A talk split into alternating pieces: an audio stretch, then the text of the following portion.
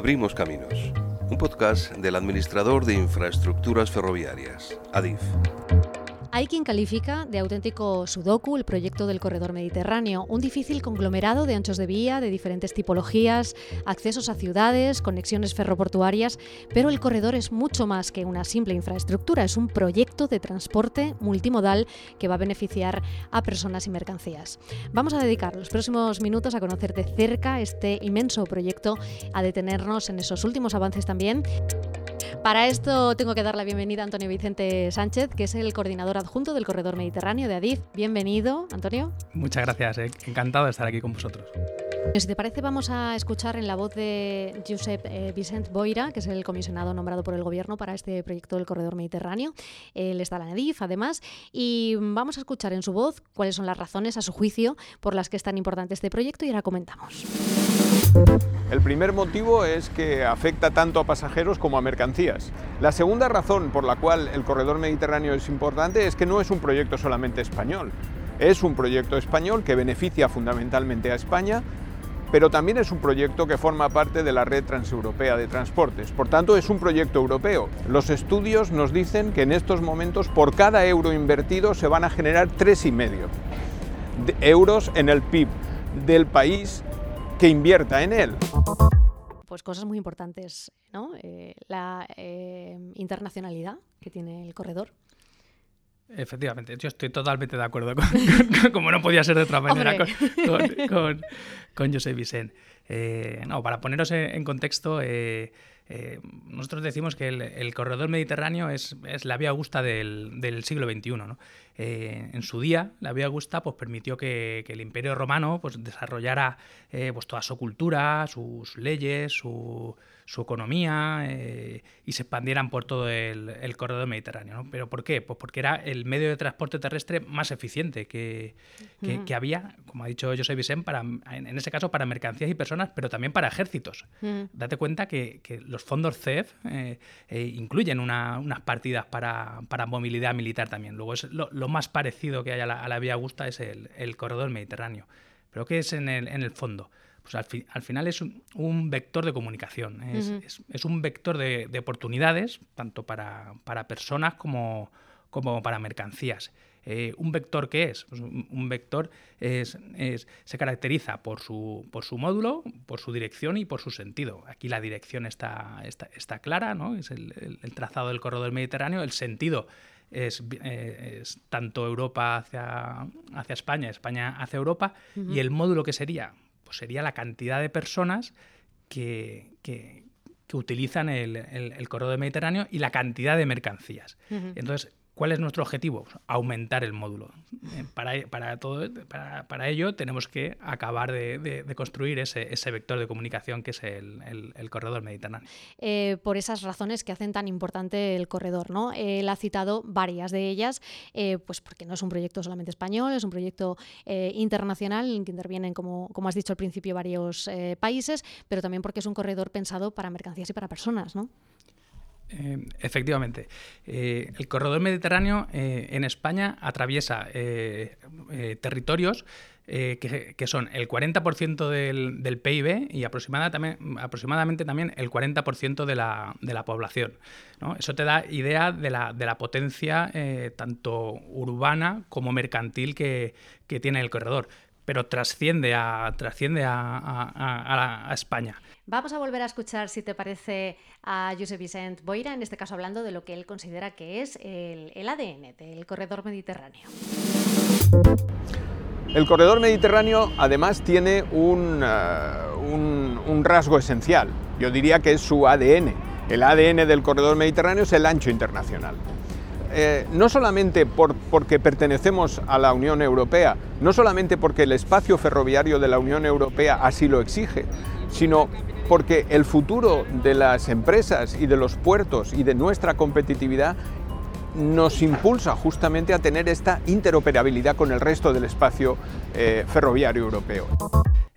como decía eh, José Boira, el, ADN del corredor mediterráneo será conectarnos con, con Europa, que con esa red transeuropea de la que, de la que pertenecemos, para que esta red sea como, como, una red de metro, que una persona pueda coger un, un tren en Alicante, eh, llegar hasta, hasta Milán y hacer transbordo y llegar hasta París, o igualmente un, un mango que salga de, Almería pueda llegar, pueda llegar a, los mercados de Ámsterdam, de Berlín, eh, etc.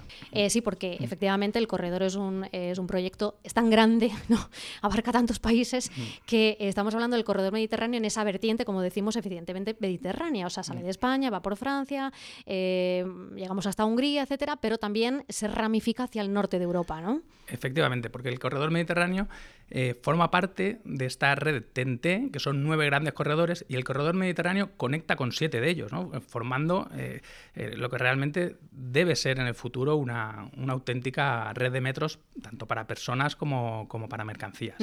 Al principio de la introducción yo hacía esa analogía, ¿no? que he escuchado, os he escuchado precisamente a vosotros los ingenieros, porque tú también eres ingeniero de caminos, eh, yo lo calificaba de sudoku, porque os lo he escuchado decir muchas veces, pero eso para el oyente, ¿qué significa? ¿Qué, qué queremos decir cuando decimos que en realidad el corredor es un proyecto tan complejo que se asemeja a un sudoku?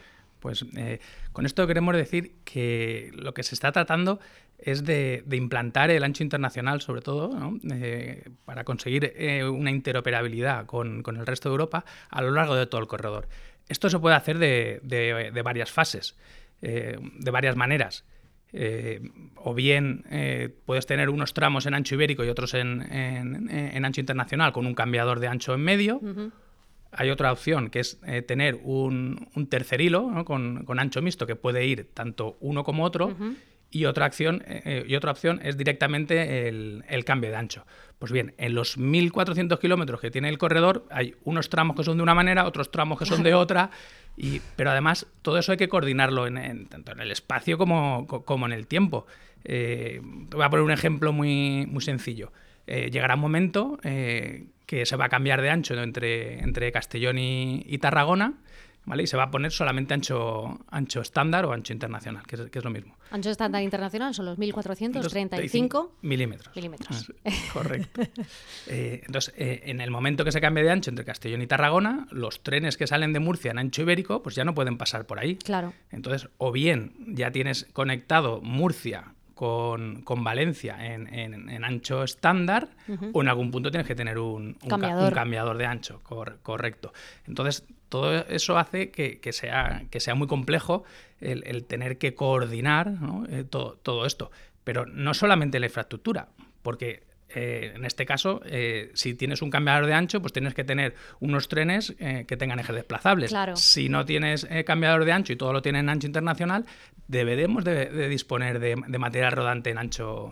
O sea, en, el caso de Adif, a lo que le corresponde a Adif, digamos, que es hacer la infraestructura, tiene que pensar también luego en los operadores. Correcto. Porque, claro, si Adif pone a disposición una infraestructura que tiene una cierta, bueno, pues no sé, necesidad o handicaps, ¿no? Luego las, las eh, operadoras se tendrían que adaptar a esa situación. Entonces, desde ADIF también se trabaja un poco ¿no? para conseguir que eso sea, eh, esa adaptabilidad sea lo más sencilla posible, no entiendo. Eso es, y sea previsible. Eh, eh, o sea, un, tren no coge si es como desde baja al supermercado y póngame cuarta y mitad de, trenes de ancho internacional.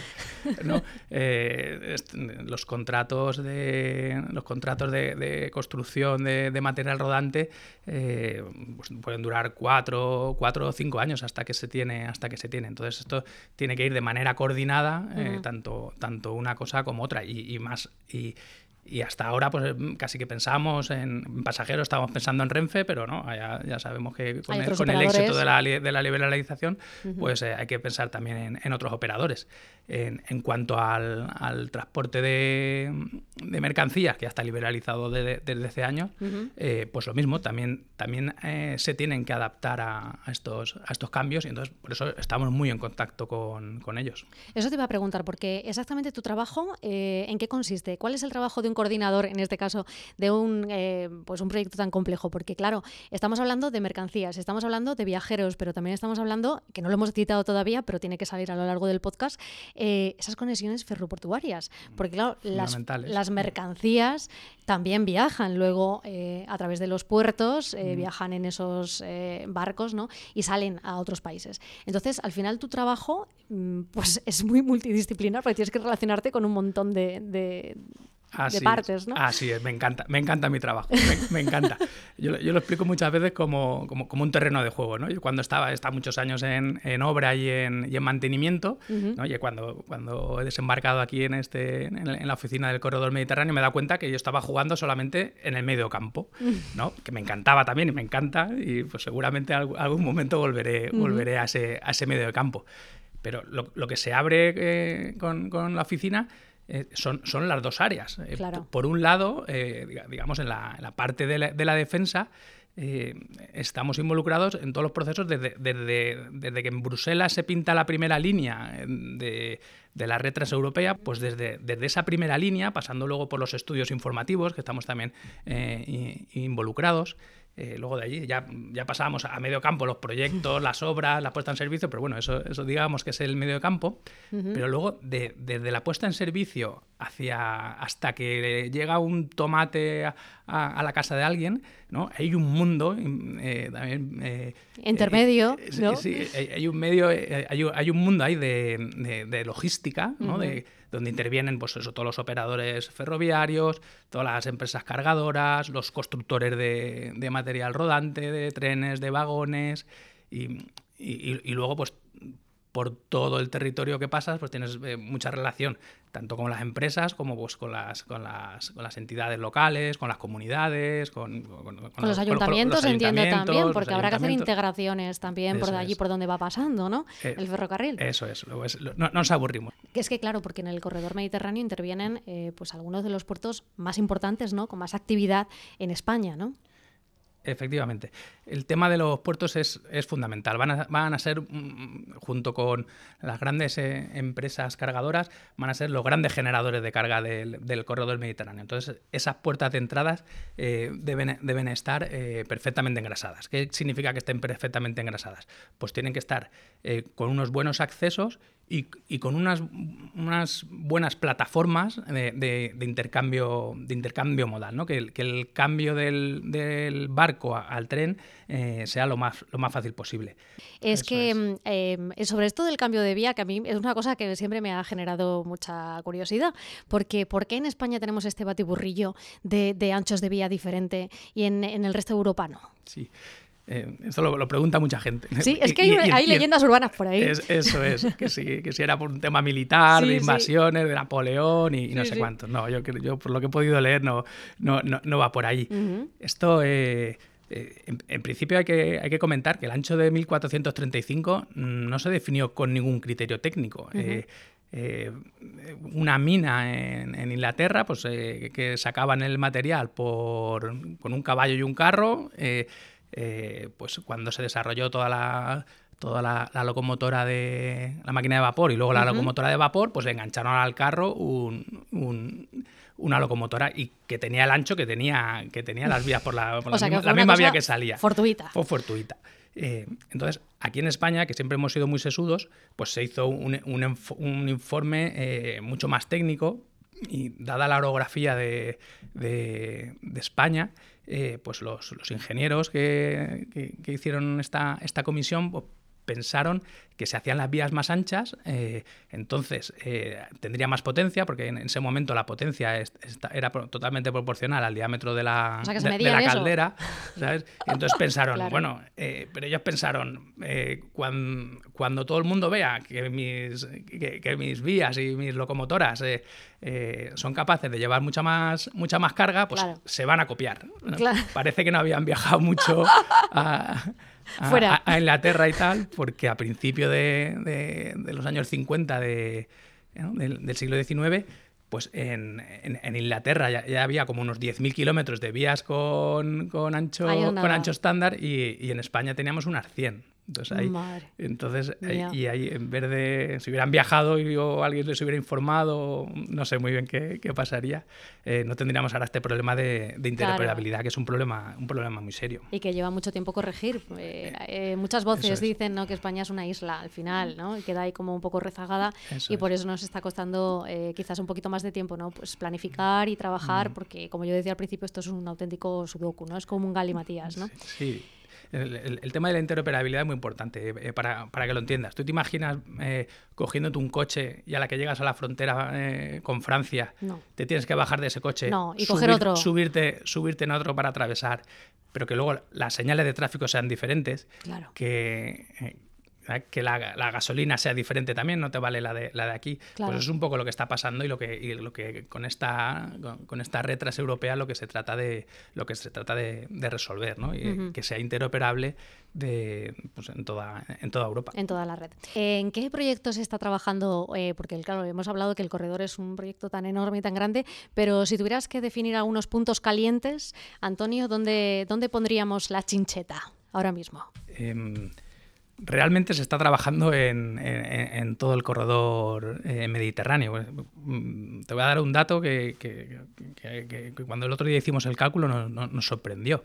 Es que desde que estamos en la, oficina, ¿no? desde que llevamos la cuenta, eh, se ha licitado un contrato a la semana. O sea, más de 160 eh, contratos por un valor de alrededor de, de 3.000 de millones de euros. Ahí es nada. Pero bueno, yendo, mm. yendo a, los, a, los sitios en concreto, ¿no? Pues si vamos a, hacer un viaje de, de, norte a sur, eh, entonces entre, frontera francesa y, Barcelona, como ahí el corredor mediterráneo ya tiene ancho internacional, entonces ahí ya se está tratando de mejorar las, las puertas de entrada. Eh, el proyecto de, la intermodal también de, la Llagosta y, y, se ha avanzado mucho en Sagrera y, y en Sans bajando, bajando un poco más de, Barcelona hacia, hacia el sur, ¿vale? Ahí tenemos el tramo que llamamos eh, la, Puerta de Europa, pues es la Puerta de Europa de mercancía, porque está el tramo entre Castellbisbal y Vilaseca, que son tres tramos, pues desde el 2018 eh, se consiguió licitar el proyecto, eh, adjudicarlo,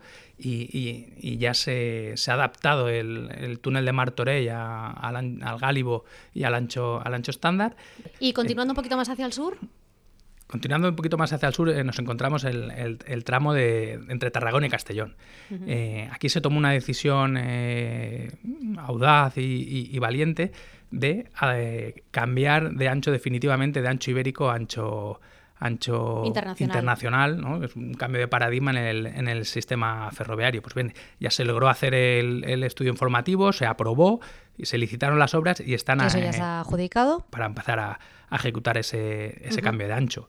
Eh, luego, más hacia, más hacia el sur, entre Castellón y, Valencia, eh, ya, ya teníamos una vía con ancho mixto, pues eh, se, están, se está continuando con los trabajos para adaptar la, otra vía ancho mixto, se está trabajando ahora en las estaciones para luego acabar de, colocar el, carril en, toda la, en, todo, en todo el tramo y además eh, ya se ha presentado el, estudio informativo a, información pública de la doble plataforma Valencia-Castellón que desahogará el, tramo, el tramo Valencia-Castellón actual que está, que está saturado porque por allí pasa el AVE, pasan las mercancías y pasan las, cercanías y sobre todo las cercanías entre Valencia y Castellón que, que tiene bastante bastante, bastante tráfico. Es que es una cosa que no hemos tocado, que es la capacidad de la infraestructura. Hay que, claro, a más demanda necesitas más capacidad. Esto es como cuando en las carreteras lo tenemos todo muy sencillo, todo lo vemos muy fácil. Cuando vemos el acceso a una ciudad que cada vez va creciendo más y más y más, se pide el tercer carril o el cuarto carril, el acceso, etcétera. Esto en el ferrocarril es mucho más difícil de hacer, pero, pero lo que se consigue con el corredor también es aumentar esa capacidad eh, y adaptarla también a ese aumento de la demanda, ¿no? Eso es. Nosotros cuando, cuando hicimos el, el World Plan del Corredor Mediterráneo, que, ¿no? que, que, definía la situación final del, del, corredor y las fases con las que tenía que pasar hasta llegar a, a, esta situación final, y hicimos eh, con la prognosis de, de, tráficos esperados, pues hicimos este cálculo de, de, de capacidad y sí que nos salía que, que con lo que con lo que hay previsto, eh, cuando, se acabe, cuando se acaben todas las obras del corredor Mediterráneo, tendremos capacidad suficiente. En el momento en que, eh, porque así te lo, te lo, te lo exige la, normativa, eh, en el momento que se pase de, una saturación determinada, pues hay que empezar a hacer los estudios y los proyectos para, ampliar esa, esa, esa, capacidad. Lo que pasa es que mucha gente, la, gente muchas veces no entiende que la capacidad a veces no la da la línea, que, porque tú dices, si es que aquí pasa un tren cada, cada cuarto de hora, así puede pasar cada minuto, ya, ya, pero es que ese tren luego tiene que llegar a una estación y tienen que bajar los, los pasajeros y luego subir. O en el caso de en el caso de las mercancías, lo mismo. Y son muy grandes, ¿eh? que esto no es aparcar el coche en batería. Eso es, efectivamente. son metros y metros y metros. efectivamente, luego hay que trabajar tanto en, tanto en, en la línea como en los nodos, como hacer una gestión eficaz de la, de la explotación. Pero bueno, para eso aquí hay, en, en, Adif eh, unos, eh, unos profesionales como, como la copa de, de, un pino. Bueno, y para eso estáis eh, tú, estáis Boira y todo el equipo que hacéis posible en Adif trabajar para este enorme y tan complejo proyecto. Llegados a este punto, Antonio, vamos a hacer, si te parece, un pequeño repaso sobre el corredor mediterráneo y sobre todo y ante todo esos puntos que lo hacen eh, palanca de cambio, palanca de sostenibilidad y también, como no, de competitividad en las empresas. Vamos a escucharlo de la mano de nuestro compañero Miguel Gutiérrez. El corredor mediterráneo es una palanca vital para la recuperación económica de España. Tiene una dimensión fundamental porque ayuda a la competitividad de las empresas y permitirá una movilidad más sostenible a la vez que contribuirá a conseguir una importante reducción de las emisiones de CO2.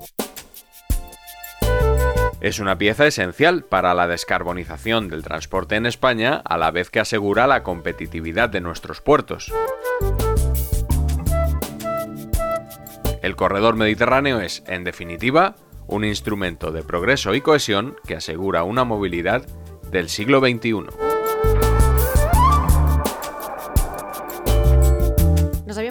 Más o menos, Antonio, haciendo ese repaso de esos puntos calientes en los que se está trabajando y nos habíamos quedado más o menos por Valencia. Eh, en, la, en la RAD de Valencia eh, se, ha, se, ha, presentado el, el proyecto básico del, del, canal de acceso y el túnel pasante, eh, ¿no? también el, el, estudio informativo. luego, entre Valencia y, y, La Encina ya se puso en servicio la, la vía ibérica entre, entre Alcudia y, y Mogente, y ahora está muy avanzado el tramo Mogente-Alcudia. Entre, entre la Encina y Alicante ya se está acabando de redactar el, el proyecto de, tercer hilo. Eh, ya llegando, llegando a Murcia, eh, ya, ya, sabes que, que, se puso en servicio entre Monforte y Orihuela. Bueno, en el caso de Murcia, eh, Adif es verdad que ha tomado una decisión realmente muy valiente, ¿no? Porque, claro, a los ciudadanos no nos gustan las obras, todos esos inconvenientes que, que conllevan, pero, eh, bueno, quiero decir, al final eh, no queda más remedio a veces que tener que hacerlo, pero, eh, bueno, luego a la larga echamos la vista atrás, eh, no nos acordamos de esos inconvenientes y podemos disfrutar de todos los beneficios que conlleva, ¿no? Lo has explicado muy bien. El, el, el, el, problema era eh, intentar hacer las obras eh, de tu casa estando tú dentro, claro. ¿no? con todo el, con todo, es, con todos, esos, todos esos prejuicios. ¿no? Imagínate la cocina ahí en obras, a ver cómo cocinas, el baño, el, baño, el baño y tal. ¿no? Pues esto ha sido, ha sido un poco así.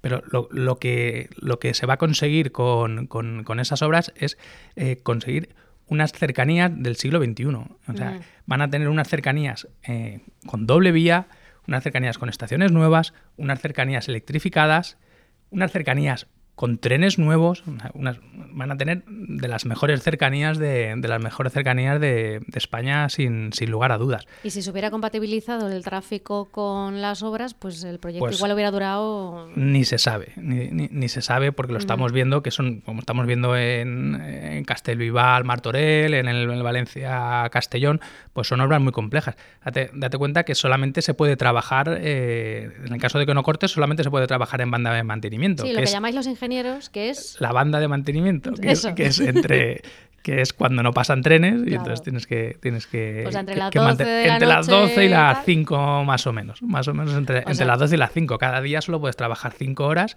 pero además es que tienes que dejar la vía eh, preparada y prepa lista para el primer tren de la mañana. Correcto, correcto. Eh, antes has hablado de ese mango que sale de Málaga o ese tomate que sale de Almería y que puede llegar a la cocina de cualquier restaurante, por ejemplo, de Ámsterdam. Eh, eso tiene que ver mucho con el concepto que está tan en boga últimamente, que es la huella cero, ¿no? Mm. O la descarbonización del de, de transporte, ¿no? Eh, háblame un poco de ese concepto, ¿qué es la huella cero? Importantísimo eh, hoy en día. Eh, El concepto, sí, la, huella de carbono es el rastro que dejamos debido a, nuestra actividad, ¿no? Pues, pero cualquiera, una empresa, o un evento, o, nuestro día a día, ¿no? en forma de, emisiones de, CO2. Eh, desde la oficina eh, eh, somos conscientes de cómo en muy poco tiempo ¿no? ha, cambiado la, percepción de la gente ¿no? en, cuanto, en cuanto a esa sensibilidad ambiental. Entonces, eh, hay empresas ferroviarias eh, que el otro día en la, jornada esta de mercancías por el tren que nos decían, no, es que hay empresas que hace cinco años mm, no estaban dispuestos a subirse al tren y ahora, como los clientes, que a lo mejor son frutas que llegan a, Noruega o a Finlandia, les exigen esta, esta huella de carbono, aunque les salga un poco más caro, ¿vale? O sea, el, tema del precio deja, eso es, aunque les, salga tal, es que no tienen otra, porque si o, les llevan esos productos con, con, huella, cero, huella cero, o es que no se los... O ese producto, o ese país no lo compra. No lo compra, no se los admite, entonces poco más. Eh, o, por ejemplo, estuvimos hablando con, el, con, con la dirección de logística del Oro en Berlín, ¿eh? y lo mismo, y, y, también, que decía, no, no, es que, es que ya, aunque me cueste eh, un poco más caro, eh, tengo, que hacerlo, tengo que hacerlo así. Entonces, ¿cuál es el, cuál es el, objetivo? Pues que, no les tenga por qué salir más caro. Entonces, ¿por qué sale más caro? Pues por todos estos problemas que hemos visto de, interoperabilidad, tema de, gestión, pues hay que mejorar la gestión conforme, conforme vaya aumentando los, los tráficos, ¿vale? Pues eh, hay que hay que, hay que encajarlos porque, aparte del precio también está la fiabilidad, que cuando tú le digas que, el mango va a llegar mañana por la mañana, pues que realmente llegue mañana por la mañana, no llegue dentro de tres días y, esté el tren parado ahí, sobre todo en este caso que son mercancías perecederas. Antonio, pues yo creo que lo vamos a ir dejando aquí. Hemos repasado, yo creo que todo lo que, al menos así a grosso modo, lo que es el, corredor mediterráneo para tener una idea un poquito más certera de lo que supone este magnífico y grandísimo proyecto. Pues lo dicho, Antonio, muchísimas gracias. Te emplazo a otro podcast en el futuro. Por supuesto, muchísimas gracias a vosotros. Ha, sido un placer eh, comentar cosas del, del corredor mediterráneo. Muy bien, y a todos vosotros nos escuchamos en próximos podcasts. Hasta luego.